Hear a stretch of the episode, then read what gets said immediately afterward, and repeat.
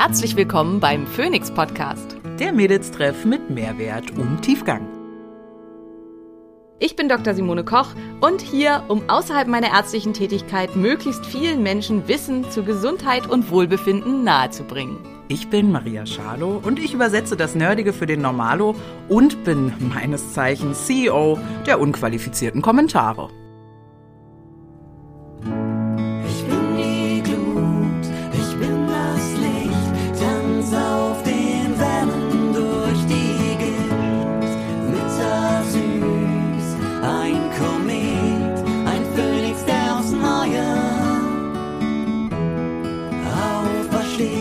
Dieser Podcast dient der reinen Wissensvermittlung. Es werden Angebote gemacht, wie du Dinge umsetzen kannst, um dein Leben zu etwas mehr Energie zu führen. Es wird jedoch kein Behandlungsverhältnis geschlossen. Einen wunderschönen guten Tag, liebe Wissensgemeinde, liebe Interessierte am Thema Gesundheit, liebe Fangemeinde auch von vielleicht mittlerweile mir, aber vor allem ja der lieben Dr. Simone Koch, die hier gerade neben mir sitzt und so wunderschön lacht und auch von mir, Maria. Äh, toll, dass ihr heute wieder dabei seid. Heute haben wir ein mm, mm, spannendes Thema, ja, ein, ein diskutables Thema. Heute ist es auch irgendwo ein Meinungsthema. Ein ne? Meinungsthema, definitiv. Ein emotionales Thema. Für mich auf jeden Fall sehr. Eins, wo ich auch immer sehr emotional werde und sehr hart drauf anspringen kann. Mhm. Total. Und ähm, da dürft ihr gespannt sein und äh, wir freuen uns natürlich auch ähm, über Feedback, wenn euch solche Themen vielleicht öfter interessieren sollten. Aber gehen wir doch erstmal rein in solche Themen, damit ihr auch wisst, worum das ähm, heute gehen kann. Äh, Simone, ähm, wie ist denn das so als Ärztin, die keinen weißen Kittel trägt? ähm, wirst du da eigentlich ernst genommen in der Praxis? Oder? Da in der Praxis mittlerweile ja schon, muss man sagen. Aber im, also im Anfang war das wirklich, also im, ganz am Anfang meiner Karriere sozusagen ist es halt dieses typische, ne? Du bist im Krankenhaus unterwegs, du stehst äh, da, du hast eine Gruppe, hinter dir steht am besten noch der Pfleger und die Schwester sagt äh, zu dir, äh, Quatsch, und die, die Patientin sagt zu dir, Schwester, können Sie mir, ne, können Sie mir vielleicht eine Vase bringen? Und spricht den Pfleger an, Herr Doktor, ich habe Schmerzen im rechten Fuß. Und du denkst, äh, ja, hm. Und das war noch in Zeiten, da hatte ich den Kittel an und er den Kasach. Aber trotzdem war ich zwangsweise die Schwester Hm. und er der Arzt. Und ähm, ich sah ja schon immer auch recht jung aus. Also früher, also so mit, als ich dann halt gerade Ärztin war, also so mit 28, so, dass ich im Bus dann manchmal noch gefragt wurde, ganz oder halb. Ähm, und ähm, regelmäßig nach dem Ausweis gefragt wurde, wenn ich irgendwie eine Flasche Wodka kaufen wollte. Ja, auch das kam vor. Ähm, und äh, insofern ähm, hatte ich dann eine ganze Zeit lang einen Button an meinem Kittel, auf dem drauf stand, Trust me, I'm a doctor. das halt, Oh, das ist aber smart gelöst irgendwie und witzig. Das ja, ich fand's auch witzig. Gelöst. Ja, ja. Ich glaube, ich wäre nicht so sympathisch. Also ich weiß, ich bin nicht so sympathisch, wenn mir ähm, ja sexistische äh, Kommentare entgegen äh, schwenken oder sexistisches Verhalten. Da kann ich leider nicht so sympathisch bleiben, aber das ist Aber es war halt immer schwierig. Aber ja, manchmal äh, zaubert sich's für mich dann auch nicht mehr so. Als ich meinen allerersten Vortrag gehalten habe auf einer großen Konferenz, ähm, war es tatsächlich so, dass, obwohl ich da wirklich, also da habe ich ja versucht, das ganze Programm zu fahren, ich bin in der Richtung auch wirklich, mh, ja, irgendwie schüchtern, zurückhaltend, ängstlich so ein bisschen, also dass ich immer auch eine Angst habe, dass das irgendwie so ist. Mittlerweile nicht mehr so, aber früher war das ganz stark so. Also ich bin da im Hosenanzug aufgetreten und mit irgendwie äh, gefühlt äh, hochgesteckten Haaren und allem, was ich irgendwie tun konnte, um so kompetent wie möglich für mich auszusehen. Und dann fragt mich doch der Veranstalter vor dem Vortrag, ob ich eine Brille mit ähm, Glasgläsern aufsetzen würde. Die hätten sie auch da, weil das würde mich kompetenter wirken lassen. Und da ist mir dann wirklich äh, da die Schnur durchgebrannt, weil ich gedacht, jetzt reicht's echt, weil ich mir auch schon so viel Mühe gegeben hatte, ähm, den gefühlt von ihm kommenden Ansprüchen zu genügen, die dann ja auch da waren, dass ich gedacht habe, nein, also ich, meine Augen sind super, ich setze doch keine Brille auf, um jetzt hier irgendwie was. Äh, und das war eigentlich auch der Moment, wo ich für mich beschlossen habe, never again. Also wo ich halt für mich beschlossen habe, wichtig ist, dass ich mich da wohlfühle in der Situation und wichtig ist, wie es mir damit geht und ähm, mein ganz eigenes Ziel zu entwickeln. Das ist inzwischen ja auch so, also es ist ja sehr viel üblich in der Medizin, dass man 100 Folien hintereinander raushaut mit irgendwie 200 Studien und spätestens nach Seite, nach Studie 20 und ähm, Folie Nummer, keine Ahnung, 83 schläft der ganze Saal. Weil das interessiert einfach niemanden. Also niemand will noch diese Boxplot und diesen, ähm, dieses äh, Diag Kreisdiagramm und dieses Säulendiagramm sehen, ähm, sondern wir wollen Geschichten hören und wir wollen halt wissen, was steht dahinter und was ist da wirklich passiert. Und ähm, das ist halt jedes Mal so, war jetzt auch vor anderthalb oder zwei Wochen war es so, habe ich einen Vortrag gehalten über ähm, Insulinresistenz und dann hatte ich vorher den eingereicht und dann hat er mich angerufen und gesagt, du hast nur 20 Folien, du sollst anderthalb Stunden reden. Wie soll denn das funktionieren? Und dann habe ich gesagt, glaub mir, vertrau mir einfach, das wird ein mega Vortrag. Ich brauche keine äh, 200 Folien. Und dann hat er auch dann gesagt, also Kollege XY kommt immer mit mindestens 100 Folien für die Zeit. Und dann habe ich halt nochmal gesagt, vertrau mir, das wird gut. Und tatsächlich kam der Vortrag mega gut an, so gut, dass er mich danach angerufen hat und mich sofort neu gebucht hat für äh, das nächste und ähm, gesagt hat, beste Feedback seit ganz langer Zeit und es waren alle mega begeistert. Und ähm, das ist halt das, was ich im Zusammenhang mit dem Ganzen gelernt habe, dass diese Qualität, auch eine Emotion reinzubringen und mich selbst reinzubringen, was ist, was auch sehr gut ankommen kann. Aber es war halt ein ganz langer Weg. Und damals war ich ganz, ganz, ganz schwer verunsichert. Ich habe dann gesagt, nein, ich setze keine Brillengläser auf und ich mache das nicht. Aber es hat mich echt hart getroffen und schwer verunsichert und ja. Ja, und ich meine, bei dir ist ja so ähnlich. Erzähl mal, wie ist denn das so im Finanzbusiness als Frau? äh, ja, mh, total. Ich, äh, ich kann wunderbar bunte, großartige ähm, Heute kann ich drüber lachen, Geschichten erzählen. Ähm, aber äh, eine, eine Sache, die mir total in den Ohren geblieben ist, war eine Unterhaltung von Kollegen, ähm, wo es darum ging, warum man eher keine Frauen einstellen sollte. Und die Antwort darauf war, die werden schwanger. Mhm. Ähm, das ist so eine Sache, die bei mir wirklich noch sehr äh, prägnant äh, rumforscht. Und ich glaube, das hat wenig mit ähm, Finanzwesen oder Medizin zu tun. Ich erlebe das. Das ist äh, leider überall so. Genau, ja. ich erlebe das aus den verschiedensten Bereichen ähm, und finde die die Studienlage dazu. Da kann ich dann, das, wie, was ist das denn für ein Potplit-Twist hier und äh, Rollenwechsel? ja, da kann ich dann tatsächlich ein bisschen was zu erzählen, weil das ähm, Bühne ja, frei, weil das in meinem äh, Coaching-Bereich, in meinem Hauptberuf, aber auch einfach in meinem Privat, also das ist das, wo ich nicht vorbeilesen kann, wo ich ja immer bewundernswert finde, wenn du dir auf Englisch Studien zu irgendwelchen Hormonsituationen im Körper durchliest und das dann auch noch verstanden hast. Äh, so geht's mir so ein bisschen, wenn ich über Gesellschaft, äh, Soziales und Strukturen äh, lesen kann. Ja, und ähm, die, die Thematik rund um dieses ganze Thema, ihr habt es euch jetzt vielleicht schon gedacht, äh, heute geht's äh, rund um die Thematik ähm, Weiblichkeit und Beruf.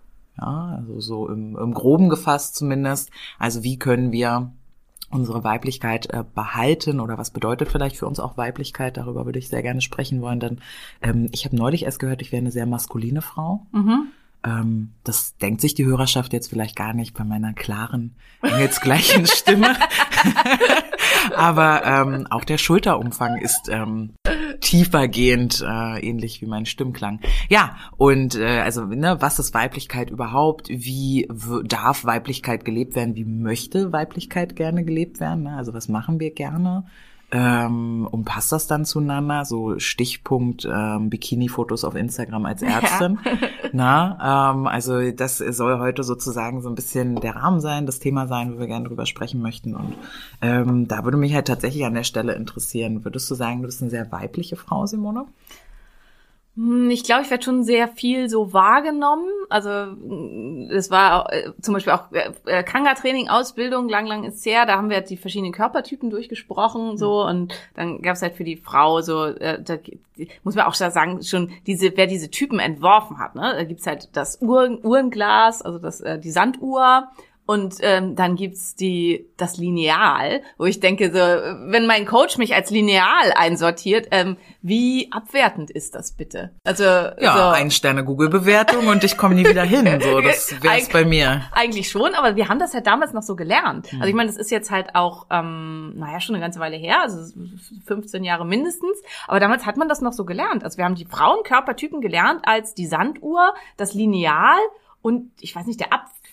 Ja, ich glaube der Apfel. So und wo, wo ich halt denke, wenn ich irgendwie das mit einer Klientin durchspreche und so und ich sage, ihr sie ist das Lineal oder der Apfel, naja. Und auf jeden Fall sollten wir uns dann halt selber alle einsortieren in diese Körpertypen. Und dann, wo kam ich halt dran und ich durfte gar nichts sagen, sondern die äh, Veranstalterin, die das halt damals äh, gemacht hat, die hat dann gleich gesagt, ja, Simone, aber die brauchen ja gar nicht sagen, du bist die Sanduhr. So. Und ähm, äh, das ist halt natürlich auch, also ich jetzt im Augenblick nicht ganz, aber fast. Also ich hatte lange Zeit tatsächlich diesen ähm, 90, 60, 90 Idealzustand, weil ich halt ein sehr, sehr gutes Verhältnis zwischen Taille zu Hüfte zu Brust hab und so weiter. Aber ich würde sagen, charakterlich ähm, entspricht ihm das nicht so. Vorsichtig gesagt. Also ähm, da bin ich ja schon, also egal bei welchen Persönlichkeitstests und so, kommt da halt schon immer eine sehr hohe Dominanz raus. Und ähm, auch da, also es kommt halt immer sehr situationenbedingt an. Ich kann auch sehr schüchtern, sehr ähm, verunsichert sein. Vor allen Dingen war das früher so in großen Menschengruppen und vor allen Dingen auch in Menschengruppen, die in einem beruflichen Kontext. Also es war für mich sehr, sehr schwierig. Aber ansonsten ist es halt schon so, dass ich ich ich bin jemand, ich bin sehr durchsetzungsfähig, ich äh, habe eine hohe Dominanz, ich habe ähm, ich bin gerne in der Führungsposition. Ich konnte mir früher auch immer überhaupt nicht vorstellen, dass es Menschen gibt, die das nicht gerne sind. Also das ist halt was, was ich habe immer gedacht, warum will eigentlich nicht jeder der Boss sein? Also warum gibt es eigentlich überhaupt Menschen, die ähm, ja, warum ist das nicht ein ständiger Struggle, ein ständiger Streit? Ähm, weil ich immer von mir ausgegangen bin, so was das angeht. Und ich war früher auch in meiner Beginnzeit vor allen Dingen und vor allen Dingen auch in der Schule und so, ich war nicht besonders teamfähig, ähm, weil die anderen mich einfach immer alle genervt haben. Die waren langsamer als ich. Ähm, meiner Meinung nach halt auch wenig effizient und ich musste mich dann damit auseinandersetzen und ich habe es immer am liebsten gemocht, wenn ich es entweder alleine gemacht habe oder ich sagen durfte, wir machen das so. Und ähm, Fühle ich. durfte dann mit der Zeit auch lernen, dass es auf allen Spektren erhebliche, sehr sinnvolle Qualitäten gibt und dass es ganz, ganz viel Sinn macht, da auch mal zurückzutreten und sich das anzuhören und zu gucken, was kann jeder Einzelne zu einer Sachlage beitragen. Aber so mit 15, 16 ähm, fiel mir das einfach sehr, sehr schwer. Also zu deiner Frage, ich würde sagen, optisch werde ich schon viel als sehr weiblich eingestuft, weil ich halt da die entsprechenden Attribute habe. Charakterlich passt das zum Teil bei mir nicht so gut zusammen. Mhm. Ah, ich äh, würde die Frage auch gleich mal für mich beantworten und dann würde ich gerne in dieses typisch männlich, typisch weiblich mal Mhm. reingucken, wo das eigentlich herkommt Ja. und wem das dient. Ne? Äh, also ich habe schon angedeutet, ähm, ich bin definitiv biologisch eine Frau, aber das war's dann auch schon fast. so. äh, ähm, ich erinnere mich an meine ähm, frühe Kindheit, da war ich auch eher schüchtern, weil ich immer das Gefühl hatte, auch ich bin ein bisschen viel für die Mhm. Leute. Ich habe so ein so ein bisschen ADHS-Geschichten, bin nicht ganz neurotypisch, bin ein bisschen neurodiverser unterwegs, wie ich, wir haben noch nie drüber geredet, ich vermute das bei dir auf jeden Ja, Fall auch, ne? klar. Ganz krass, genau. Ähm, und war dadurch immer ein bisschen verunsichert irgendwie, weil ich äh, ja auch Dinge gerne anders. Ich erinnere mich, dass ich mit zwölf irgendwie äh, Eminem-Texte komplett auswendig gelernt und übersetzt habe und darüber Englisch gelernt habe, also ein bisschen nerdig auch und äh, Ich habe das Spiel Dune gespielt, ein Strategiespiel, Ja. konnte noch kein Wort Englisch und hat auch jedes Wort immer im Duden nebenher beigeschlagen. Nachgeschlagen. Am Ende des Spiels konnte ich ziemlich gut Englisch. Richtig, genau. Also äh, da Thema Hyperfokus auf jeden Fall am Start. Und hatte äh, schon mein ganzes Leben eigentlich mit meinem Gewicht ja zu tun. Ne? Also ich war halt äh, ähm, wahrscheinlich eher so der Apfeltyp, wenn man jetzt in diesen äh, diese, diese nette Charakterisierung. ja, ja, ne? Wenn du so, so zwei Zahnstocherbeinchen und dann hast du da so einen Klops oben dran, ne? Das war, glaube ich, so meine Kindheitsfigur und war auch ähm, mit elf auf der Abnehmkur, mit 15 und äh, durch dadurch hormonelle Themen äh, habe ich halt relativ früh, ich glaube mit zwölf Jahren, diese Stimme bekommen. Es war wirklich so, ich war Sommerferien, war irgendwie erkältet, kam wieder in die Schule und alle waren so, was ist, was ist mit Mario passiert? Sollen wir dich jetzt Mario nennen? Das war auch furchtbar unangenehm, weil ich dann zeitgleich auch eine Brille bekam und eine feste Zahnspange. Oh also ich war, ich war wirklich ganz weit vorne auf den Datinglisten ähm, in, der, äh, in der Oberschule nicht, äh, genau. Und ähm, habe dann auch Erinnerungen, dass ich mit 15 irgendwie auch so Bomberjacke getragen habe und irgendwie so. Was dem Apfeltyp Ja. Ja, ja, total. Und hab mich da so in so sehr ähm, männliches Gehabe auch, ne, so äh, dieser Gang, wenn du mit den Schultern so auch äh, webst beim Gehen und einen breiten, weiten Schritt hast. Also ähm, ich hätte mich nicht gern angesprochen und nach dem Weg gefragt, sagen wir so, obwohl natürlich innen drin ich eigentlich nur lieb gehabt werden wollte. Naja, also Schutzmechanismen in Männlichkeit gekehrt. Und heute, ähm, ja, ist es bei mir tatsächlich auch immer noch so, dass ich mich manchmal darüber erschrecke, wie ich ähm, Feedback bekomme, dass ich oft Feedback bekomme, wie neulich erst, ähm, ich sei eine maskuline Frau, mit mir will man sich lieber nicht anlegen und ich bleibe im Gedächtnis, weil ich einfach laut bin und präsent bin und das Menschen, glaube ich, einfach unangenehm finden, weil das ja sich für eine Frau auch nicht gehört. Mhm. Na, wir setzen uns ja eher in den Hintergrund und, und sorgen dafür, dass alle Kaffee haben und ähm, sich wohlfühlen. Und äh, so war ich halt auch noch nie. Wenn mich gefragt wurde als Kind, was ich mal werden will, dann konnte ich eigentlich nur sagen, reich so, weil ich konnte mir überhaupt nicht vorstellen, eine Tätigkeit auszuüben für immer oder so. Sondern ich wollte halt einfach äh, ein geiles Leben. Und da kommen wir auch später nochmal auf Rollenvorbilder, weil meine Mutti ist halt auch ähm, schon immer selbstständig gewesen und äh, ich kenne gar nicht diesen klassischen Arbeitsablauf so, ne, und habe das auch so vorgelebt bekommen. Ist auch eine sehr starke Frau, eine sehr dominante Frau und ähm, ja, das spielt da auf jeden Fall bei mir mit rein. Ne? Thema Weiblichkeit, also ja, biologisch eine Frau, ähm, gibt auch bestimmt so ein, zwei Dinge, die fallen mir gerade nicht akut ein. Ich kann sehr gut Auto fahren, eine sehr gute Führungspersönlichkeit, wobei das finde ich ist auch eher typisch Frau. Ich kenne wenige Männer, von Die denen ich von denen ich behaupten sind. würde, dass sie gute Führungspersönlichkeiten sind. Genau, die können halt gut Ansagen machen und mögen es, wenn ihre Meinung durchgedrückt wird. Das hat für mich aber nichts mit Führung zu tun. Ähm, und äh, oh ja, doch, ich kann nicht handwerken. Hm. Ne, das will ich auch nicht machen. Hm. So, also Das kann ich tatsächlich ziemlich gut. Ja, Also, nee, habe ich keinen Bock drauf, das zu lernen, so ein Loch in die Wand zu, zu tun und da irgendwie was anzuhängen. Nee, das. Das ist witzig, weil das, ähm, weil mein Vater hat äh, also immer mm, alles mögliche gebaut und so. Und insgesamt konnte er irgendwie mit uns Mädels immer schon nicht so richtig viel anfangen, aber da hat er dann uns immer mit dazu genommen und dann hat er so mach mal. Und äh, deswegen habe ich das alles ganz früh gelernt. Und ich habe tatsächlich also so in meiner ich weiß gar nicht, glaube ich, zweiten Wohnung, da musste ich komplett alleine umziehen und dann bin ich echt losgezogen und habe mir eine fette Hilti geliehen im Baumarkt und habe da, also weil um meine Kraft, mangelnde Kraft auszugleichen und so weiter und habe alles selber gemacht. Also ich habe dann war auch so ein riesen Loch an einer Stelle, weil das war so eine äh, Plattenbauwohnung noch da in Greifswald und da musste ich halt dieses Loch zuspachteln und ich habe tapeziert, ich habe Teppich verlegt und so weiter. Und ich war ja auch lange Zeit in einem äh, freien Theater und da haben wir halt den gesamten Bühnenbau selber gemacht und alles, was ich vorher nicht konnte, habe ich da gelernt. Ähm, muss aber ehrlich gestehen, das wäre so zu- zum Thema Rollenbild, dass ich das schon lange Zeit nicht mehr mache. Also, dass ich immer versuche, das wegzudelegieren, obwohl ich das eigentlich alles kann. Aber unter anderem auch, weil sich die, sich die Männer so gut fühlen, wenn sie das machen. Ach du meine Güte.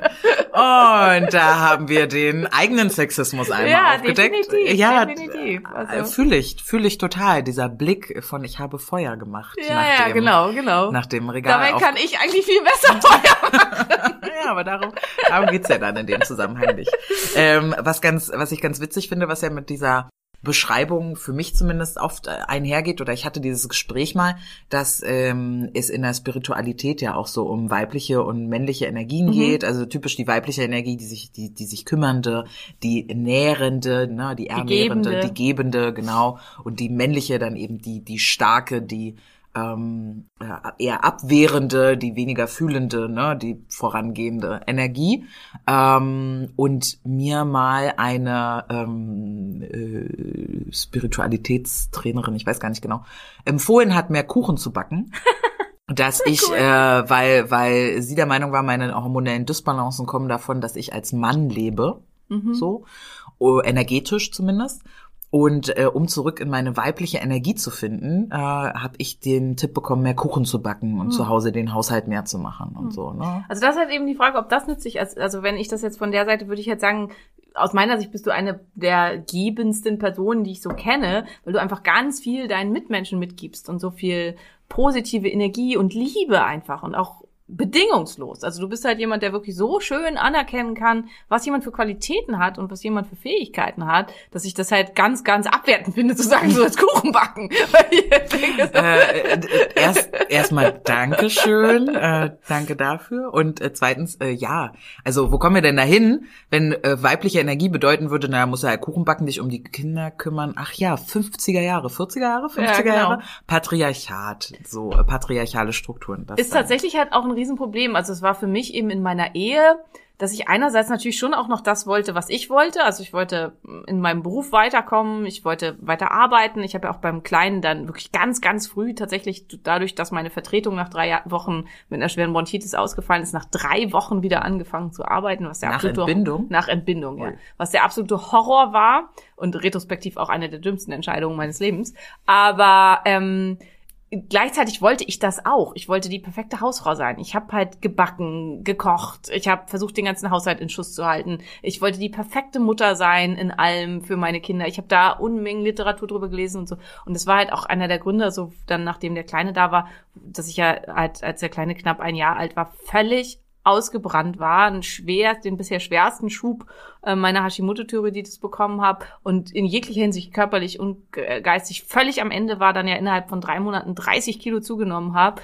Vielleicht auch, um mich selbst irgendwie aus allem irgendwie rauszunehmen, weil ähm, das einfach zu viel war. Also ich wollte all diesen Fe äh, Typen gerecht werden. Und ähm, man, also gerade in Beziehungen und auch in, mit Kindern tappt man halt ganz schnell, weil bei mir war es eben anders. Meine Mutter war so diese klassische, meine Mutter war sechs Jahre zu Hause, meine Mutter hat den Haushalt gemacht und hat gekocht und sich darum gekümmert und so. Und das war mein weibliches Vorbild, was ich aber andererseits überhaupt nicht wollte. Und ich hatte eben immer ein ganz, ganz enges Verhältnis, bis er gegangen ist zu meinem Vater. Und ich bin vielleicht auch einfach per se eher so eben der dominante Typ. Und das konnte ich nicht integrieren miteinander. Also es hat halt bei mir zu massiven äh, äh, Problemen geführt, dass diese beiden Weltbilder so aufeinander geklatscht sind und ich es nicht geschafft habe, für mich einen Weg zu finden, den schadenfrei gehen zu können. Also weil wer den ähm, größten, also ich habe damals immer gedacht, mein Mann will das alles von mir, woran wir halt auch zum Teil einfach, glaube ich, auch mit gescheitert sind in unserer Beziehung. Retrospektiv muss ich sagen, ja, also es sind viel seine Ideen und Vorstellungen, auch dass er das so möchte, aber ich habe das halt auch so gelassen und ich habe selber diesen Anspruch für mich angenommen und das hätte ich ja nicht tun müssen. Ich hätte halt auch sagen können, mache ich nicht. Äh, Ich arbeite Schöne Idee, aber Ja. nein. Genau, schöne Idee, aber Ja. nein, lass Ja. uns doch eine Putzfrau engagieren oder Ja. was weiß ich. So. Und das ist halt ein ganz wichtiger Punkt, an dem, glaube ich, ähm, viele, also viele Frauen, die ich kenne, sind Macherinnen, um das jetzt mal so hier, Powerfrau und ne, diese ganzen Beschreibungen, die es da irgendwie gibt, um da eine Elite an weiblichem Geschlecht zu beschreiben. Da können wir irgendwie auch feministisch nochmal drüber diskutieren, sehe ich aber heute nicht als Rahmen, äh, die in ihren Beziehungen auch dieses Power-Level leben wollen, ja, und da äh, aber damit komplett in die Falle tappen. Weil warum wird denn gesellschaftlich ein Bild aufgebaut von, eine Frau ist wertvoll, wenn sie putzt, kocht, sich um die Kinder kümmert, dabei immer noch richtig gut aussieht und da ist sie auch eine Drecksau im Bett, ne? Aber bei den Schwiegereltern das liebste Mädchen äh, mit dem besten Zuckerkuchen. Ähm, na, das, das sorgt ja dafür, dass wir so beschäftigt bleiben und so in Selbstzweifeln sind und sich vor allem ja auch Frauen untereinander so gegenseitig auffressen, ne? Wenn du halt nicht so eine tolle Mutter bist und wie kannst du denn arbeiten gehen? Liebst du deine Kinder nicht? Hab ich noch nie gehört, dass ein Vater sowas gefragt wurde. Ich höre aber von Männern, dass sie heute babysitten. Ich sag, welche Kinder denn? Na, meine. Was? Das sind deine Kinder. Das sind deine Kinder, du Babysitzt. Ist aber nett von dir, ja. ähm, und das ist halt ein gesellschaftliches Phänomen, was äh, dafür genutzt wird, uns am Herd zu halten, Ja, einfach auch, damit es dir richtig, halten. ja, damit es dir richtig schlecht geht bei der, ähm, bei bei dem Gedanken, äh, dass du nicht beim Elternabend da bist oder sowas, ja. Und so sehe ich das auch in dieser ganzen Diskussion. Kein Mann, also wenn ich, wenn irgendein Mann, also es äh, gibt ja da ganz populäres Beispiel, den ich auch sehr gern mag. Mor- Moritz Tellmann war lange Zeit der Autor in der äh, Men's Health für der Kolumne Dr. Bizeps. Ähm, Moritz ist ein sehr attraktiver Mann. Ich kenne ihn jetzt, glaube ich, schon zwölf Jahre oder so. Und Moritz postet natürlich sowohl Bilder von sich im Kittel, im Kittel mit Stethoskop und so weiter, als auch jede Menge Bilder von sich mit freiem Oberkörper, wo er irgendein Workout macht und so weiter. Ähm, ich glaube nicht, dass jemals irgendwer Moritz Kompetenz aufgrund der freien Oberkörperbilder angezweifelt hätte oder hat. Bei mir ist es tatsächlich aber immer wieder ein Thema. Also wann immer ich ein Bild poste, was auch nur das kleinste bisschen äh, irgendwie, ja, ich sage jetzt mal sexy, wobei ich das auch als Wert und Begriff schon fragwürdig finde. Also warum ist ein Bild, auf dem eine Frau sich einfach wohlfühlt oder so, dann zwangsweise irgendwie gleich sexualisiert? aber das ist halt nochmal wieder ganz was anderes. So, also sobald ich irgendwie sowas poste oder halt mich ja erdreistet habe, wobei das ja sogar Sinn und Zweck hatte, Bilder im Bikini zu posten, im Eis, muss man ja auch nochmal dazu sagen, dann wird meine Kompetenz angezweifelt, entweder nett gemeint von Leuten, die mir schreiben, ja, also ich finde ja Ihren Content sehr, sehr schön, aber ähm, also finden Sie wirklich, dass dieses flirtive, ähm, sexy Gehabe zum Thema Gesundheit passt? Oder richtig gemein, so wie ähm, bei der einzigen richtig, richtig schlechten Bewertung unter meinem Buch, wo halt geschrieben wird, dass meine Kompetenz als Ärztin hochgradig anzuzweifeln wäre, da ich ja Bikini-Bilder bei Instagram gepostet habe. Und ähm, wo ich einfach denke, einem Mann würde dies niemals passieren. Weil ein, ein Mann mit einer guten Figur, der halt irgendwie sich beim Kraftsport äh, filmt oder postet oder so, weiß sofort, ah, harter Typ, toller Typ, gehört dazu, Führungspersönlichkeit sollte auch irgendwie sportlich aktiv sein und so weiter. Frau geht nicht. Darf nicht, äh, darf nicht passieren, es darf kein Stückchen Haut zu sehen sein und so weiter. Dann ist sofort die berufliche, professionelle Kompetenz in irgendeiner Weise gefährdet. Und da muss ich einfach für mich sagen, das ist so ähnlich wie dieses, dass ich versucht habe, aus diesem kleinen Familiengefängnis auszubrechen. Und für mich sage ich, kann beides sein. Und ich bin eine, ich sag's jetzt einfach mal, das darf man ja auch in Deutschland auch, man darf nicht, man darf sich ja nicht selber, ich glaube, ich bin eine großartige Mutter. Und ich glaube, meine Kinder sind super glücklich, dass sie mich haben. Und ich habe ganz fantastische Kinder. Und ähm, das, obwohl ich Vollzeit berufstätig bin, mhm. wirklich viel arbeite. Nee, ich glaube weil. Oder ich weil. glaube weil. Uh. Also ja, ich wollte dich da auch null unterbrechen, weil ich kann dem nur zustimmen. Ich bin fast traurig, dass deine Kinder so viel jünger sind als ich, weil wenn wir im gleichen Alter wären, würde ich beide sofort äh, heiraten wollen vom Fleck weg. So tolle Jungs.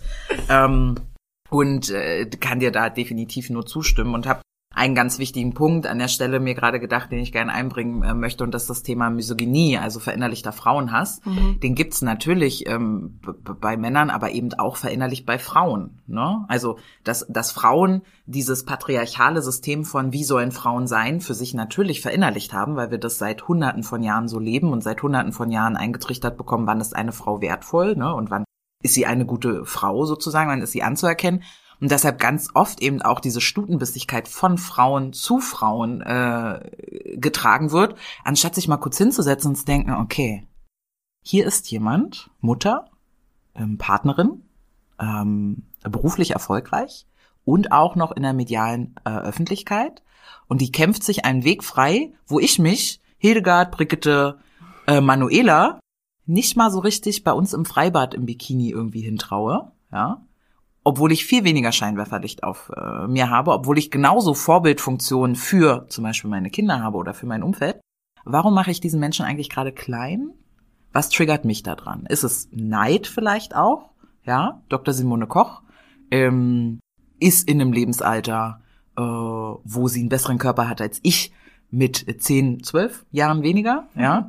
Ey, die Frau sieht Bombe aus, nackt, ja, und selbst wenn sie nicht mal ein Bikini anhätte, absolut anzusehen. Uh, und vielleicht bin ich einfach ein bisschen abgefuckt, weil ich es halt nicht schaffe, ähm, die Chips nicht zu essen. Na, das kann auch ein Thema sein. Ganz oft ist es Redest aber. Du gerade über dich, ich rede, ich rede, äh, nee, ich rede auch über mich. Natürlich bin ich davon auch abgefuckt.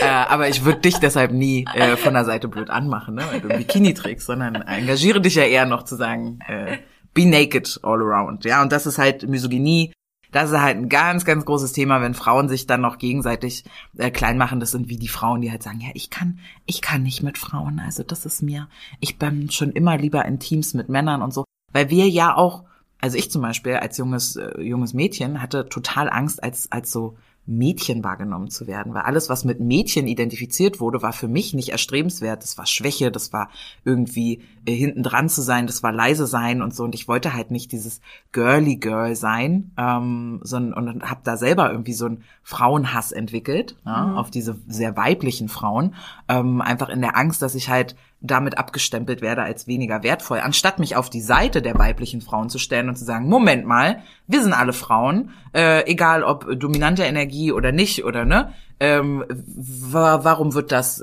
abschätzig behandelt? Ne? Ja. So. Ja, und wie viel äh, Positives da einfach auch mit einhergehen kann und mitschwingen kann. Und in dieser ganzen Diskussion, wenn wir uns davon frei machen, also auch warum, also äh, und dann ähm, habe ich auch mit einer äh, Dame darüber diskutiert und ähm, dann hat sie halt gesagt, ja, ähm, wenn ich halt mehr von mehr Haut zeige oder irgendwas, dann würde das eben auch ablenken von dem guten Content, den ich bringe. Und wo ich halt denke, warum lenkt das bei einem Mann weniger ab? Oder warum lenkt uns das überhaupt ab? Weil also wenn wir zum Beispiel ähm, das Volk der Himba nehmen, die laufen immer nackt rum, den ganzen Tag. Weil Und die sind halt auch nicht abgelenkt davon, Ja. dass man die nackten Brüste der Frauen da sieht, ähm, Mhm. sondern es ist halt einfach eine gesellschaftliche äh, Sexualisierung, die Mhm. wir da gemacht haben. Und natürlich ist die Brust der Frau dafür da, um den Mann sexuell anzusprechen und der Po auch. Aber genauso sind es die Schultern des Mannes. Und ähm, also das ist halt, also es gibt genauso diese Attribute beim Mann, die sich auch besonders stark ausgebildet haben, um der Frau zu signalisieren, hier ist viel Testosteron, was auch so ist übrigens. Also man kann am Akromialwinkel ähm, in etwa äh, einschätzen, wie hoch der Testosteronspiegel eines Mannes ist, aber das wäre mal ein anderes Thema. Akromi was Winkel? Wie, wie heißt der genau? Und wo ist der? Wo sitzt der eigentlich? Wie muss der aussehen eigentlich nur? Ich muss gar nicht wissen, wie der heißt. Okay, nächste Folge dann also wieder. Woran erkenne ich einen potenten Kerl? Das ist doch auch eine. Testosteronspiegel hängt nicht unbedingt mit Potenz Na einher, verdammt, da merkt ihr wieder, ich bin da wissenschaftlich nicht, nicht so gut ausgebildet. Ja, und das ist halt ein ein ein ganz großes Thema und zwar äh, gerade auch in den Medien sehr stark repräs- repräsentiert die Male Gaze. Ja, also dass ähm, es bei Frauen eben darum geht, dass sie ansprechend aussehen für Männer. Ja, Ja. dass sie ähm, dass sie einem Schönheitsideal entsprechen. Dazu gibt's ja auch viele, viele Studien, die irgendwie belegen, dass ähm, schöne äh, Menschen, ne, gibt's ja beidergeschlechtlich, äh, es leichter haben im Leben, dafür aber auch eher für dümmer gehalten werden. Also es werden da so Rückschlüsse gezogen oft, ne? Ähm, aber auch das glaube ich auch weitestgehend nur bei Frauen, oder? Also so das Klischee vom dummen Blondchen oder das ist es ja, genau. Also größer ist es auf jeden Fall bei Frauen. Ich merke es zumindest bei mir, dass ich grundsätzlich so übertrieben schöne Menschen erstmal nicht so viel Kompetenz zuspreche. Mhm. So, also witzig. da habe ich auch in, internalisiert. Äh, Ich glaube, es ist äh, eher was Persönliches. Ich weiß es das nicht 100% genau, weil das ist ja nicht so mein Metier, aber ich glaube, dass es tatsächlich, also in Studien so ist, dass die potenziell ähm, ja schon als kompetenter gelten und auch mehr Geld verdienen meistens und so. Also attraktiver halt sind, attraktiv, ja. Das, das geht bis zu einem Level Mhm. und dann gibt's dieses Over. Over, Oh, over okay. und dann schlägt's wieder ins Ah, ja, Gegenteil okay. über. Aber dieser Halo-Effekt, ne, den Mhm. ja, keine Ahnung, äh, berühmtes Beispiel dafür ist ja hier ähm, Barack Obama zum Mhm. Beispiel, der ja den Halo-Effekt ganz krass für sich genutzt hat, weil er irgendwie eine sympathische Ausstrahlung hat und deshalb wurden ihm noch ganz viele andere Mhm, positive ähm, Eigenschaften zugeschrieben. Ja. Und äh, diese ähm, diese Geschichten, diese Male Gaze sozusagen, genau, die äh, be- bezieht sich dann eben auf die Frau und wie die Frau halt zu wirken hat. Ne? Und leider kommt man mit diesen Argumenten, wäre ich jetzt ein Mann, würdest du das auch äh, feedbacken, äh, häufiger gar nicht so sehr weit. ich Ja, habe da, ich hab, leider. True. ich habe da ein, ein ähnliches Beispiel erlebt, da waren wir in einer KollegInnenrunde Sport machen. Und ich habe wirklich sehr attraktive KollegInnen, äh, männlich als auch weiblich. Und die waren dann da in ihren knappen Sportoutfits, weil ähm, vielleicht erinnert ihr euch noch, vor gar nicht allzu langer Zeit war Sommer in Deutschland. Ähm, die vier Tage, heiß. die vier Die Tage, vier waren, Tage, ja, genau. die waren wirklich toll. Äh, dann haben wir den Pack äh, Sport gemacht und ähm, danach kam ein Kollege männlich Führungskraft seinerseits zu einer äh, Kollegin weiblich im ähm, Azubi-Bereich bei uns und äh, hat ihr gefeedbackt, dass ihr Outfit unprofessionell war Hm. beim Sport Beim im Park Sport. morgens um 7.30 Uhr. Ähm, und die hat sich dann mir anvertraut ein paar Tage später und meinte dann, ey, war eigentlich äh, mein Outfit irgendwie neulich beim Sport, war das irgendwie unprofessionell? Und ich wusste sofort, welcher Kollege, also dass sie jemand angesprochen hat und welcher das war. Äh, und meine Antwort ist eine Antwort, die ich rezitiere von meinem äh, Business, von meiner Business Coachin. Ähm, dein Outfit ist nicht das Problem, es sind seine Vergewaltigergedanken. ja, und das ist halt was, wo ich mir am liebsten ein T-Shirt von drucken möchte. Ähm, Merchandise. Hartes Statement. Ja, absolut, aber nichts anderes ist es, ne? Ja. Weil den der der Körper, so wie du das ja gerade ausgeführt hast, ist in erster Linie nicht zur Reproduktion da. Der signalisiert natürlich ähm, Merkmale wie irgendwie ne, genetische, da bist du jetzt wieder stärker dabei und, und Hormonstatus und sowas. Ähm, aber äh, am, am Ende ist es auch nicht mein Job, dass du dich wohlfühlst neben mir. Mhm. So. Ja. ja, und vor allem ist es auch mein Job, dass ich mich wohlfühle. Ja. Also wenn es halt heiß ist und so weiter, sollte ich als Frau, also ich fand diese Aktion, die zwar ein bisschen merkwürdig, aber es war ja diese ganz große Diskussion vor kurzem hier mit der Dame, die sich im Park entkleidet hat und was dann zu einer Polizeianzeige führte und so weiter, wonach es ja diese ähm, Sternfahrt-Radtour gab, wo die Männer alle mit dem Bikini-Oberteil gefahren sind und die Frauen oben ohne. Ähm, ich finde es einfach eine super witzige, coole Aktion an sich. Ähm, und das sollte aber genau der Punkt sein, wenn ich als Frau, wenn mir genauso heiß ist wie dem Kerl neben mir, warum darf ich nicht genauso mich, ist für mich angenehm und äh, für mich wohlbefinden machen, wie der Typ neben mir auch. Also das, äh, da, das ist halt für mich eher der Punkt. Und auch mit diesem für Männer schön machen, ähm, ich glaube, dass ganz viele Frauen sich für sich schön machen. Also dass man sich halt eben auch einfach für sich definitiv. Weißt du, wer meine, wenn ich ein hübsches Selfie von mir hochlade, wer, wer sich das am Tag am häufigsten anschaut? ich, Ich, du, ja, genau, ich selber. Ja. Ich guck 50 Mal am Tag auf dieses Foto von mir und denk mir, doch, doch, ich, ne, gerade an Tagen, wo man sich nicht so geil fühlt, holt man diese Bilder nochmal raus und denkt sich, ja, doch, doch, das ist schon ansehnlich irgendwie, was da Ja, so äh, genau. ab, abgebildet ist. Und da geht's mir, also geht's mir überhaupt nicht darum, welcher Typ da irgendwas kommentiert oder irgendwas Ja. dazu schreibt, so, Ja. sondern ich, fühl- ich, ich fühle das nochmal. Genau, und es ist halt auch, also jetzt, ich habe aktuell gerade wieder eine Phase, wo ich echt im Training super gut drin bin. Ähm, ich habe ja gerade das ähm, äh, Buch über Abnehmen bei Hashimoto geschrieben und probiere selber das Programm. Ich probiere probier immer meine eigenen Programme, bin da super gut drin, es funktioniert super und ich fühle mich mit mir gerade mega wohl. Und ich probiere halt, und das führt bei mir immer dazu, dass ich mir dann halt auch neue Kleidung kaufe, weil ich einfach ähm, das schön finde, wie ich dann in der Kleidung aussehe und ich ähm, gucke mich dann im Spiegel damit an und natürlich trage ich die halt dann auch gern spazieren. Aber das mache ich halt nicht für irgendwen anders, sondern für mich, weil ich das mit mir schön finde. Und ist tatsächlich ein großes Thema, was eine Freundin von mir auch gerade ähm, so für sich halt entdeckt hat, wie wichtig das auch ist, dass man sich in sich wohlfühlt. Also dass man das mit sich macht, was man selber toll findet und nicht, was vielleicht irgendwer von außen ähm, meint, was irgendwie gut ist. Und ähm, ja, und ich finde halt, da sollte es dann halt auch völlig irrelevant sein, was in der jeweiligen Branche oder so vielleicht von einem erwartet wird, sondern das, was am Ende bei rauskommt. Klar muss man sich bestimmten Gegebenheiten unterwerfen.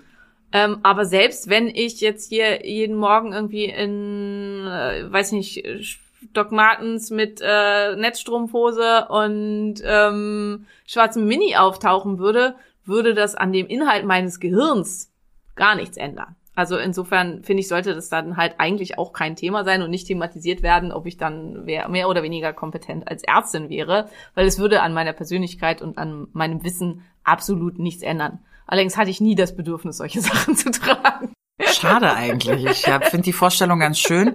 Ich glaube, dass das auch was mit äh, unserer Konsumgesellschaft zu tun hat. Das ist jetzt aber wirklich nur eine Meinung von mir. Denn ähm, wir sind ja darauf, äh, also es gibt so neue Studien, die äh, Generation Goldfisch, hast du davon schon gehört? Ähm, dass die Generation Z eine Auffassungs-, also eine Aufmerksamkeitsgabe irgendwie von neun Sekunden hat. Das sind also diese Videos, diese kurzen, die ungefähr halt äh, so lange laufen. Die können sich halt nicht länger konzentrieren. Das heißt, äh, alles ist sehr verkürzt, alles muss sehr effizient, sehr, sehr verschnellt werden. Und ähm, wenn du da in Netzstrumpfhose und Minirock auftauchst und du bist aber ja trotzdem Dr. Simone Koch, dann ähm, dauert das zu lange, dich kennenzulernen. Ja. Ich habe die Zeit Du. gar nicht, ähm, mich so sehr mit dir und deinem Content auseinanderzusetzen. Und vielleicht hier auch Missy, die dir dann schreibt, warum hast du dann Bikini-Bilder online? Die hatte die Zeit vielleicht auch nicht, sich so richtig mit dir auseinanderzusetzen, sondern sie hat halt gesehen, na, Titten, na, unprofessionell. na, also das ist dann halt genau die, die Schlussfolgerung, die da gezogen wird. Und das ist schade, aber da darf sich eben auch jeder fragen, inwieweit wir der Konsumgesellschaft, ja, ich kaufe ja nicht so viel ein und ich, ich äh, esse Bio und ich lebe nachhaltig und so. Ja, aber vielleicht bist du sozial konsumistisch ne, und bist da einfach ein bisschen schnell dabei, auch zu verurteilen und wir nehmen uns die Zeit nicht, die Leute kennenzulernen. Ja, das ist vielleicht was, wo ich einfach auch den Einblick für mich nicht drin habe, weil ähm, das für mich halt, also für mich kann es ja fast nicht lang genug sein, was halt so Content angeht und so. Und ich bin ja auch zum Beispiel, also ich habe auf dein Anraten und auch auf von an anderen Freundinnen mal versucht, mich mit TikTok auseinanderzusetzen. Macht mich wahnsinnig. Überfordert mein Gehirn total. Also diese Kurzclips und so, das führt bei mir innerhalb von einer Minute irgendwie zum Error. Ähm, ich kann mir das nicht angucken ähm, und ich will das auch nicht machen. Also ich will halt auch an diese Art der Informationsvermittlung nicht einsteigen. Das bin nicht ich. Das ist für mich für völlig unauthentisch. Also was man halt kurz vermitteln kann in einem kurzen Ding gerne, aber nur noch das äh, ist halt überhaupt nicht mein Ding und nun bin ich ja auch schon ein bisschen älter, vielleicht liegt's daran. Ja, ja, ja, ja, total. Aber vielleicht noch mal kurz zurück zum Thema Weiblichkeit und Beruf oder Karriere oder oder Professionalität. Ähm, es gibt so einen, ähm, einen schönen äh, einen schönen Test, der glaube ich bei allen Erstsemestern in Harvard, also ich glaube Harvard, vielleicht auch Stanford, irgendeine krasse Universität auf Eine jeden tolle Fall, Uni. eine tolle Uni. Äh, und die Erstsemesterstudenten äh, im Wirtschaftsbereich dort kriegen immer äh, zwei Lebensläufe vorgelegt. Dieser Lebenslauf ist eigentlich von einer Frau, äh, Sally, mh, krasse Alte, um es kurz zu fassen, äh, mega Karriere gemacht, äh, Führungskraft, durchgestartet, na, na, na, ne, so. Und dann gibt's exakt denselben Lebenslauf nochmal, aber für Harry, ja, also für einen Kerl. Aber äh, inhaltlich genau dasselbe. Und ähm, dann müssen die Studenten einschätzen, wie sie die Karriereperspektive äh, für die beiden sehen. Und die wird tatsächlich identisch eingeschätzt. Also sie glauben sowohl, dass äh, Sally super erfolgreich sein wird weiterhin, als auch Harry. Und dann werden die Student äh, oder Studierenden, äh, richtig gesagt, ähm, gefragt, wie sie denn die Sympathie einschätzen. Und ähm, was glaubst du denn, Simone, wie die Sympathie eingeschätzt Kann ist? ich mir schon vorstellen. Sally ist äh, eine Bitch, äh, ist aggressiv, ähm, Ja. äh, arrogant, nervig, äh, zickig. Und Harry ist charming, äh, durchsetzungsfähig, ähm, sympathisch, so, äh, charismatisch. Mhm. Das Äh, wäre meine Vermutung. Ja, äh, ziemlich genau das. Ja, wir haben das äh, vorher auch nie abgesprochen. Hätte Simone vorher schon gefragt. Sie kannte das noch nicht, genau. Ähm, und das stimmt auch ganz genau so. Und hier kommt eben eine ganz große Problematik rein, die ich auch von mir kenne. Ich habe mit 22 angefangen im Finanzwesen äh, zu arbeiten, bin hauptberuflich selbstständig seit fünf Jahren, also 25, und habe auch doll versucht, einem männlichen Ideal nachzueifern. Ich wollte möglichst wenig als weiblich gelesen sein, einfach auch, weil ich ja diese ganzen männlich zugeschriebenen Attribute für mich irgendwie nutzen wollte, aber sie ja nicht so ganz haben will. Denn ein, ein ambitionierter Mann ist genau, was du beschreibst, ist halt ne, ein krasser Typ, der ist stark, der geht voran, das ist eher positiv konnotiert, zumindest auch in meinem Sozialraum. Eine ambitionierte Frau, da geht oft einher ähm, äh, lange Abende allein, kein gutes Beziehungsnetzwerk, ne? Also äh, das steht einfach konträr dazu, was ja eigentlich weibliche Rolle ist, nämlich äh, ne, nähren und sich kümmern und äh, für andere da sein und so. Und die ist ja dann nur für sich da und das ist ja irgendwie unangenehm. Das heißt, der erste Schritt, den wir hier machen dürfen, ist einfach mal für uns unsere internalisierten, also verinnerlichten Geschlechterrollen mal einmal zu zu zu ja rekapitulieren mal zu gucken, okay, was glaube ich denn eigentlich, was typisch Mann und was typisch Frau ist. Ne? Und da kann ich zum Beispiel sagen, ich habe ähm, in meinem Vorbilderkatalog meine Mutti, habe ich ja schon eingangs erzählt, die ist dann auch nicht so ganz typisch unterwegs. Papa hat zu Hause das Bad geputzt, ja, ähm, in Regelmäßigkeit. Und Mutti war selbstständig 20 Jahre lang und hat auch das Geld verwaltet bei uns zu Hause. Ähm, und Überraschung, ich bin selbstständig und wer putzt bei uns zu Hause das Bad? äh, und gar nicht in einem, ich will selbstständig sein und du musst das Bad putzen so, sondern natürlich in einem offenen Kontext äh, von, äh, ja, ich arbeite viel und lange und dann soll ich eben nicht noch, wenn ich nach Hause komme, ähm, mich irgendwie mit solchen Dingen beschäftigen, wenn er früher zu Hause ist und dafür übernehme ich andere Tätigkeiten. Ne? Das ist nochmal ein anderes Feld zum Thema Beziehungsführung, aber ähm, ja, surprise, surprise, so sieht's bei mir aus. Würdest du sagen, du hast Rollenbilder übernommen? Ja, also bei mir war es halt wirklich klassisches Rollenbild. Mein Vater war nie da. Also ich hatte so einen typischen abwesenden Vater, der wirklich sechs Tage die Woche gearbeitet hat und immer erst nach Hause kam, kurz bevor wir ins Bett mussten. Und dann gab's halt noch ein Küsschen und dann ging's ab ins Bett. Und dann den einen Tag hat er sich halt ein bisschen gekümmert und im Urlaub musste er sich erholen.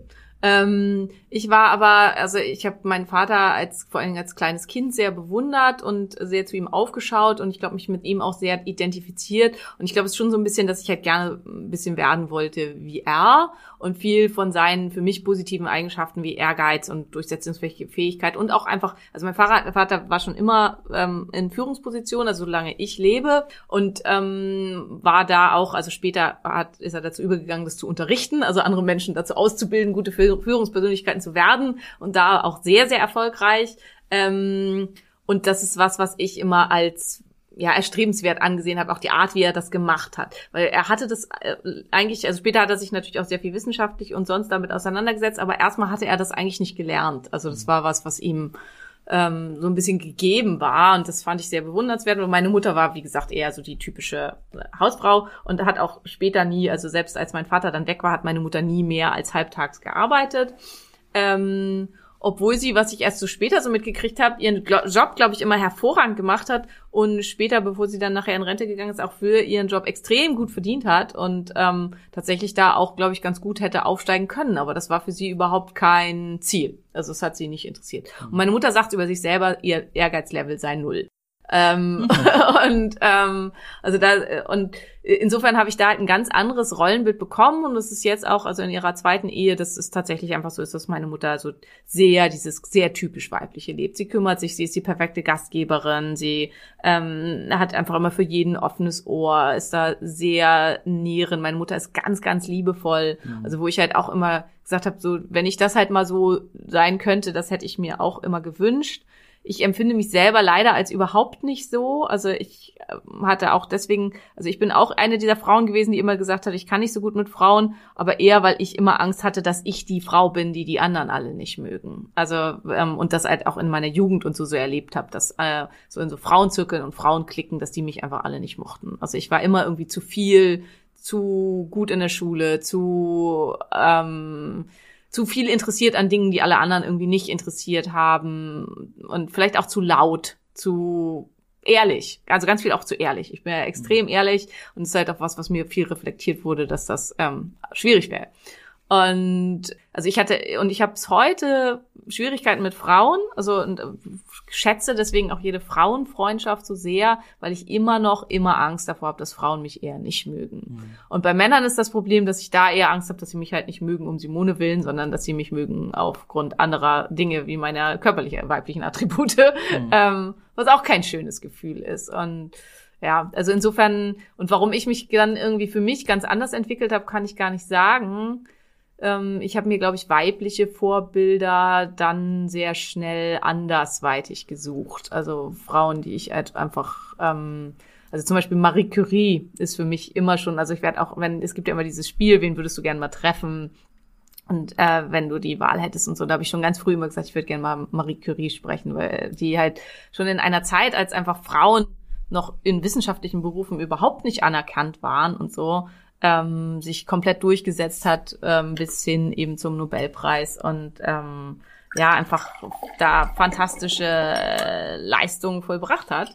Und ähm, das war eins so meiner ganz, ganz großen Vorbilder. Und ich war eben schon sehr früh, dass ich sagte, ich will Wissenschaftlerin werden. Ich will auf der ganzen äh, Serie will ich irgendwie was reißen und will da was voranbringen und habe mir dann eben Vorbilder gesucht, die mit meinem Familienumfeld nichts zu tun hatte, was aber, was wir ja vorhin schon hatten, dazu geführt hat, dass diese beiden verschiedenen Welten in mir später so aufeinander geklatscht sind, mhm. dass es mit ganz, ganz wesentlich und deswegen finde ich diese Folge halt auch so wichtig, weil es für mich ein ganz wesentlicher Faktor war, warum ich so krank geworden bin. Also weil ich diese verschiedenen Bild, Weltbilder und diese Anforderungen, die ich gefühlt der Gesellschaft an, also die ich von der Gesellschaft an mich gefühlt habe, die ich mir an, am Ende selber gemacht habe, ne, aber die ich für mich dachte, dass die von außen kommen, dass ich die irgendwann nicht mehr erfüllen konnte und mhm. dass die, dass mich total aufgebraucht hat. Und da wäre halt ein weiteres wichtiges Thema ist halt eben der Mental Load, dass Frauen dazu neigen, in diesem Ganzen dann auch noch die gesamte Verantwortung zu übernehmen. Also nicht nur. Das wird ja auch von ihnen erwartet. Ja, Also nicht ja. die Frauen neigen dazu. Ist ja nicht so, dass wir sagen, hey, ich habe total Lust, mich wirklich um alles zu kümmern. Also auch um, äh, je mehr dazu kommt in Beziehungen ja vor allem, äh, kommt ja dann der Fall, ich kümmere mich darum, was du anhast und was ich anhabe, dass die Wäsche gewaschen ist, dass eingekauft ist, dass gekocht ist, dass die Kinder was zum Anziehen haben, dass die Kinderwäsche gewaschen ist äh, dass ähm, die Kindergarten, Schulveranstaltung, was auch immer, dass wir da natürlich nicht nur beteiligt sind, sondern auch gut beteiligt sind, dass die Kinder pünktlich beim Sport oder bei anderen Veranstaltungen sind, wieder abgeholt werden, dass natürlich unsere Beziehung gut läuft, wie es dir geht, wie es mir geht, wie es deiner Mutter geht, wie es meiner Mutter geht, wie wir da äh, zusammen Geburtstag, wer Mut- kauft das Ja, Geschenk? und also es ist in vielen Beziehungen, die ich sehe, völlig normal, dass die Frau sich darum kümmert. Ja. Das war bei uns auch so, wenn was untergegangen ist, was oft der Fall war, weil wir ja beide voll berufstätig waren, so für, für der Schule und so. Es war immer ich schuld. Es war überhaupt keine Frage, wer trägt jetzt Schuld daran, dass wir den Elternabend vergessen haben oder so. Es war ganz klar, ich habe Schuld daran. Und, ähm, und wurde auch von meinem Mann ganz klar in diese Richtung kommuniziert. Und ich glaube ich auch, ist in den meisten Beziehungen so. Ja. Die, der Gesamt, also der überwiegende Anteil und not every man. Das ist halt ganz, ganz wichtig. Ich meine, dein Freund putzt das Bad, also. Und das muss man, meiner Meinung nach muss man das nicht dazu sagen, weil wenn hier ein Mann zuhört, der sich gerade fürchterlich aufregt darüber, ähm, dann bist du wahrscheinlich betroffen.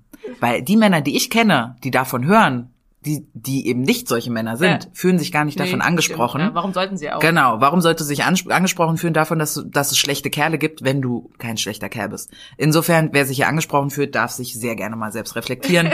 ähm, das ist sowieso immer meine Empfehlung, auch wenn ich Frauen sehe, die nackig sind und ich denk mir, du schlechte Frau, äh, ich wollte ein anderes Wort sagen, aber ich weiß nicht, ob das erlaubt ist.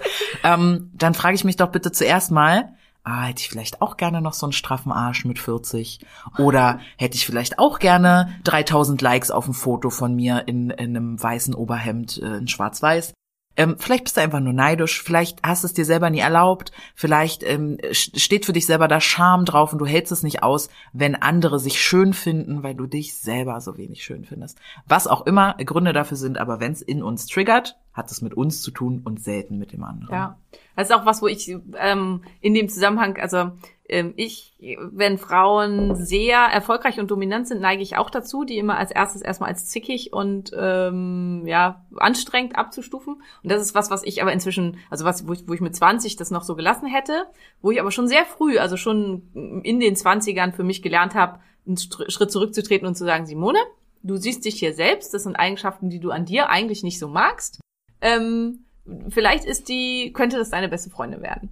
Und ähm, lernen sie doch erstmal kennen. Und in ganz vielen Fällen ist das tatsächlich auch so. Und ich habe es auch viel mit Patienten, dass ich, wenn ich im Erstgespräch denke, oh, anstrengend, dass ich ähm, da auch für mich inzwischen sehr gut zurückgehen kann und sagen kann, lass erstmal Zeit. Und viele davon sind dann über einen langen Zeitraum halt ganz äh, treue Patienten, also die sehr lange bei mir sind und mit denen ich ein super tolles Verhältnis aufbaue. Und das ist halt auch dieses, ja, der erste Eindruck ist wichtig, aber der erste Eindruck kann uns auch sehr stark in die Irre führen. Also es ist Na, äh, vor allem, wenn wir, vor allem, wenn wir heteronormativ aufgewachsen Ja. sind, also in diesem klaren Verständnis, klaren Verständnis von was ist Frau, was ist Mann, äh, was ist also auch sympathisch bei Frau oder nicht und was ist sympathisch bei Mann oder nicht. Jetzt sind wir hier noch gar nicht darauf eingegangen, dass es natürlich viel mehr Geschlechter gibt als zwei, ne, und auch nicht binär oder, äh, also, äh, ne, alle, alle Realitäten und die passen ja dann auch gar nicht rein in Ja, dieses genau, die- Spektrum. in dieses ne? komische in diese, so und ja, so. genau. Das heißt, was müssen wir denn da machen, Simon? Müssen wir die kennenlernen?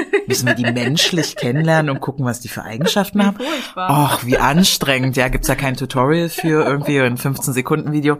Das ist es ja am Ende auch. Ich hätte total Lust, äh, zum, äh, zum, zum Schluss der Folge noch so ein bisschen Fact-Spitting zu betreiben. Ja. weil es, ich auf Themen gestoßen bin in meinen äh, Recherchen und, und, und, und Lesungen, die ich wirklich bewegend fand. Äh, eine davon ist die Häuptlingsstudie. Kennst du die? Hast du davon gehört? Ähm, kann sein, aber wenn du es mir darlegst, kann ich vielleicht sagen, kenne ich oder kenne ich Ich nicht. erzähle dazu eine kleine Anekdote. Ich saß in, einem, in einer Führungskräfteausbildung ähm, als einzige Frau und ähm, der Ausbilder, männlich, äh, kam rein und sagt, Jungs, ich weiß jetzt, was der Grund ist, warum es äh, keine weiblichen Führungskräfte gibt. Ich sitze in dieser Ausbildung übrigens. Ne? Ich wollte es nur noch mal gesagt haben. Äh, und ja, was denn, sagen die Jungs so. Und er sagt, ja, weil es gibt kein weibliches Wort für Häuptling. Mm. Heute ärgere ich mich ein bisschen darüber, dass ich diese Ausbildung nicht verlassen habe. Ja, aber ich dachte einfach, nee, das, das, ja, ja, das gebe ich euch jetzt nicht, dachte ich so äh, und habe einfach nur, ähm, ich glaube, ich habe ihn danach auch darauf angesprochen, ziemlich sicher. Egal. Äh, Häuptlingsstudie. Es ähm, kam heraus, dass bei äh, anthropologischen, ist das anthropologisch, wenn die die Erde da und dann finden die da Mumien und Ja, so? Anthropologen. Sehr schön. Ähm, dass sie ganz oft einfach davon ausgegangen sind, dass wenn dort jemand begraben wurde mit viel Schmuck Ja, und Beigaben, genau, dass Ja. das ein Mann ist. Ja.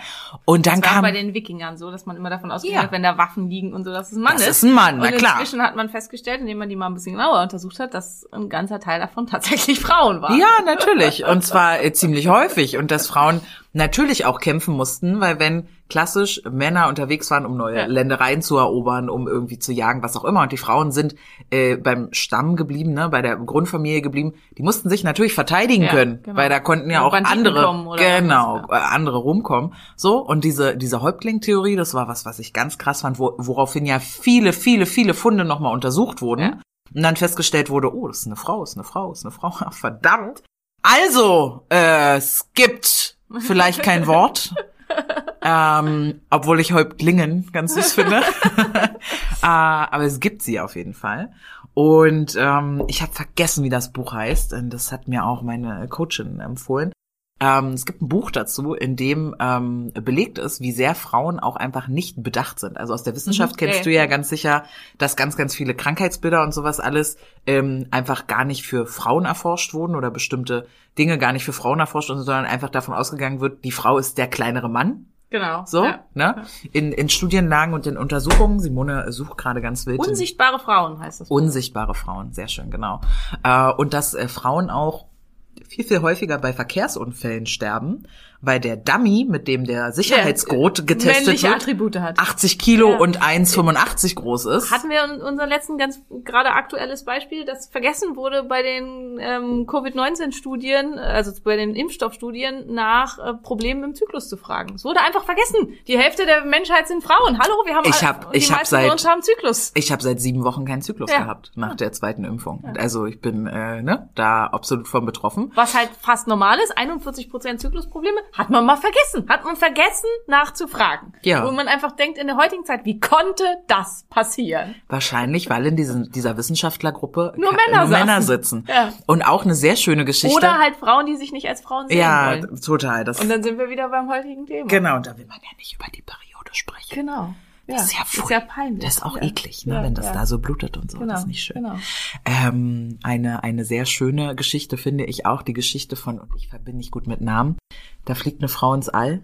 Hast du das gelesen in dem Unsichtbar weiblich Buch? Äh, ich habe es noch nicht gelesen, so. ich habe es nur gekauft. Ah, es ist, äh, so geht's mir auch. Ich habe auch noch fünf, sechs Bücher, die ich nur gekauft habe.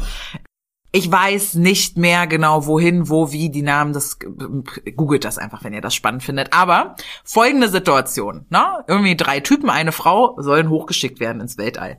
Geht um so einen drei bis sieben Tagestrip. Ne? Also so nicht super lange, drei, drei bis sieben Tage. Und äh, an alles wird gedacht, ne? Wenn, wenn du jemanden ins All schickst, die müssen ja alle Untersuchungen, Fitnesstests, Psyche, alles Mögliche müssen die da mitmachen so. Und ähm, dann äh, bei der einen Frau war das Wissenschaftlerteam dann unsicher wegen, naja, die Ob sie ihre Tage ob sie, ob sie ihre Tage kriegt oder so. Und äh, die hat für diese siebentägige, ich glaube siebentägige Weltraumreise, haben die ihr einfach 100 Tampons mitgegeben. Das habe ich auch gelesen. sicher ist sicher. Sicher ist sicher. Wir wissen nicht, wie viel. Wissenschaftler, die eine Rakete bauen können, eine Rakete, die auch noch ins Weltall fliegt, eine Rakete, die Menschen befördert, die das berechnen können, die die Fähigkeiten haben, wissen Ja. nicht, wie der weibliche Zyklus funktioniert? Traurig, traurig, traurig. 100 Tampons. Ja. falls hier Männer zuhören und sich denken, hm, ja, wie ist denn das so genau mit dem Zyklus? Äh, 100 Tampons brauchen wir vielleicht im, also ich brauche die so im Jahr, würde ich sagen. Ja, wahrscheinlich. Also ich brauche überhaupt keine Tampons, ich benutze ja eine Manscap, aber Ja. ein anderes Thema. Anderes Thema vielleicht auch, nehme ich mal gleich mit in die Themenliste auf. Also da definitiv ähm, Buchempfehlung, ohne es gelesen zu haben, äh, aber einfach Ich habe schon gekauft, ich werde es lesen. einfach um Wir das, machen dann noch mal eine Folge. Absolut, einfach um das Bewusstsein dahingehend äh, zu stärken und sich da auch einfach diesen, diesen Scheiß auch nicht zu geben mit, es gibt keinen weiblichen Häuptling. Doch! Doch, verdammt, gibt es. äh, und auch äh, Frauen müssen so, Männer müssen so, äh, die ganzen Geschlechter, die Ich dazwischen bin sind. ziemlich sicher, dass es wahrscheinlich auch, wenn man sich das anguckt, bei den, ähm, äh, bei, also bei den Stämmen, ähm, dass die wahrscheinlich Wörter dafür hatten. Also das, nur wir haben kein Wort. Also Ja. wir, wir, der, der weiße Mann hat kein Wort Genau, dafür. genau. Weil das ist genauso dieses, also das ist jetzt auch, ne, aber ich habe vor kurzem einfach so eine Krimiserie geguckt und da ging es halt um die ähm, Apachen, um die Apache. Und ähm, da hat, haben halt dann auch Weiße diese Philosophie mit übernommen und äh, wollten, haben dann ähm, quasi den Glauben mit übernommen und hat, haben dann aber im Namen dieses Glaubens äh, Verbrechen begangen. Und dann hat halt der echte Apache dann gesagt, wenn ihr äh, euch wirklich damit beschäftigt hätt- hättet, dann wüsstet ihr, dass das Wort Apache ähm, bedeutet der Feind und halt äh, ein Wort ist, was ähm, die Weißen gemacht haben. Und die Apachen selber nennen sich die Dene, das heißt das Volk. Und genauso bin ich halt relativ sicher, dass sie mit Sicherheit auch ein Wort für Häuptling hatten, der weiblich ist. Weil Ja. es gab halt auch in diesen Völkern ganz oft ähm, weibliche Stammesvorsteherinnen. Ähm, und ähm, insofern bin ich ziemlich sicher, dass es, wenn man da reinguckt, genauso wie, wie es ja durchaus auch in unseren, äh, es gibt ja auch das Wort Königin, genauso wie es das Wort König gibt. Und es gibt das Wort Kaiserin und so weiter. Und es gab Kaiserinnen und es gab Königinnen und genauso gab es halt auch Häuptlinginnen. Lingling nennen. Genau. Ja, genau. Äh, definitiv. Und äh, auf dem Thema ist natürlich viel Energie, vor allem durch Betroffene. Also wir sind ja jetzt beide weiblich und damit äh, Betroffen. äh, betroffen. Ich habe das Wort immunsupprimiert gelernt. Wir sind einfach geschlechtssupprimiert, Ja, ja, genau. gesellschaftlich. Wir sind weiblich und sehen uns auch als weiblich. Das ist ja auch was, was, äh, was du vorhin schon gesagt hast, was einfach auch nochmal ein Thema wäre, was halt genauso okay ist in alle Richtungen. Was ist man und Mm. wenn ja, wie viel? Was bist du und wenn ja, wie viel her? Äh, und äh, mir war das oder uns war das einfach nur auch mal wichtig, über das mal anzuregen, es mal anzustoßen, Weiblichkeit und Beruf. Äh, ich, ich merke das bei mir auch ähm, in meinem Instagram-Account. Jetzt bin ich aber auch noch weiblich mehrgewichtig, äh, wie der ähm, politisch korrekte Begriff gerade für übergewichtig oder fett ist. Äh, und da ist natürlich Du darfst das sagen. ich natürlich, äh, ich habe da auch voll kein Ding mit. Also nenn mich gern fett. Ich habe einen Spiegel zu Hause. I know how I look. So So sieht Reflexion aus übrigens. total. ähm, und dass natürlich da dann noch mal mehr darum geht, äh, darf man sich denn eigentlich, wenn man fett ist, sexy zeigen, weil das will ja keiner sehen. Und ich kann euch sagen, Leute, das wollen eine ganze Menge Leute sehen, ja. Aber eben gesellschaftlich wieder, gerade im, im Sommer auch das Thema, ähm, wie, äh, wie darf man sich da eigentlich zeigen und dürfen die Klamotten eng oder locker oder kurz auf jeden Fall sein. Und äh, da geht's ja dann auch wieder um die Male Gaze, ne? Weil attraktiv ähm, ist die klassisch schlanke, Ja. normal, ne, mittelgroße Frau. Äh, und was von diesem Bild abweicht, ist ja dann auch eben nicht schön. Und da kann ich dann immer nur sagen, herzlich willkommen. Ich bin nicht auf dieser Welt, um schön gefunden zu werden. Ähm, mein Aussehen ist vermutlich das am wenigsten Interessante an mir. Immer noch ziemlich spannend, aber ähm, Charakter, Persönlichkeit, Wissensaneignung, das sind Dinge, die sind deutlich, deutlich spannender als mein Aussehen und trotzdem wird einfach überall immer nur das Aussehen diskutiert. Ne? Ja, aber auch da wieder eben bei Frauen, da gibt's ja ganz viel, gibt's ja diese echt super witzigen Videos, wo halt Sportlerinnen und so zu ihrem Outfit und ihrer Frisur und so befragt werden und wo sie dann die gleichen Fragen Männern gestellt haben und wo die völlig irritiert waren. So, so, so hey, tolle Frisur heute. Und, Hä? Was Ja. willst du denn? So Profifußballer oder Ja. so. ja. Und Frauen werden halt genau diese Fragen gestellt und das ist, das ist so egal. Und auch da wieder, es wichtig ist, dass man sich selber damit wohlfühlt. Und äh, das finde ich halt eben auch mit so mit Klamotten und so. Ähm, wenn jemand sich in einem weiten Kleid gut fühlt, toll. Und wenn jemand sich in einem engen Kleid wohlfühlt, toll. Ja. Und Ja. das sollte nicht der Gesellschaft äh, zustehen, entscheiden zu dürfen, ob derjenige sich darin zeigen darf oder nicht. Nee, und das ist, ich glaube halt, dass es ganz viel damit zu tun hat, dass Frauen auch hier mitbekommen, du darfst dich nicht gut finden, wie du bist, Ja. weil du musst dich so gut finden, wie ich dich will. Und ich ist hier an der Stelle Patriarchat und Male Gaze. Und dass es dann vielleicht auch, wenn du, wenn du mit diesem Selbsthass aufwächst und du bist eine klassisch schöne Frau vielleicht, ne? Also bist schlank, also, ne? Eigentlich dürftest du mit dir gar kein Thema haben. Und du hast aber ganz viele Themen mit dir und ganz viel Unsicherheiten und bist nicht glücklich mit dem, wie du aussiehst. Und, und dann siehst du da halt mich, ne? Mich mit Zellulitis ungefähr von den Schulterblättern bis zum äh, bis zu den Knöcheln, die es wagt, sich großartig zu finden und bist in dem Moment einfach mit dir selber in Kontakt, mit deinen Unsicherheiten und merkst sie durch mich. Ja, und deswegen finde ich das auch okay, wenn dann jemand sagt, oh, es geht ja gar nicht, wie du aussiehst, ähm, weil ich dir dann einfach nur wünsche, dass du dann heilen kannst, wenn dir das auffällt. Ja? So. Ist ein sehr schöner Wunsch und ein, finde ich, auch sehr schönes Abschlusswort äh, zu dieser Episode, ähm, die mal ein bisschen anders war, an der ihr aber hoffentlich trotzdem viel Freude hattet. Ja, uns hat es auf jeden Fall viel Spaß gemacht. Danke fürs Zuhören. genau, vielen Dank fürs Zuhören und wir ähm, hören uns hoffentlich in der nächsten Episode. Und ähm, ja, wenn ihr Ideen oder Vorschläge habt oder euch das äh, auch gut gefallen hat, mal einfach aus einem ganz anderen Themenkontext, oder so, dann schreibt uns einfach. Tüdelü. Ein Phönix, der aufs Neue, aufs Neue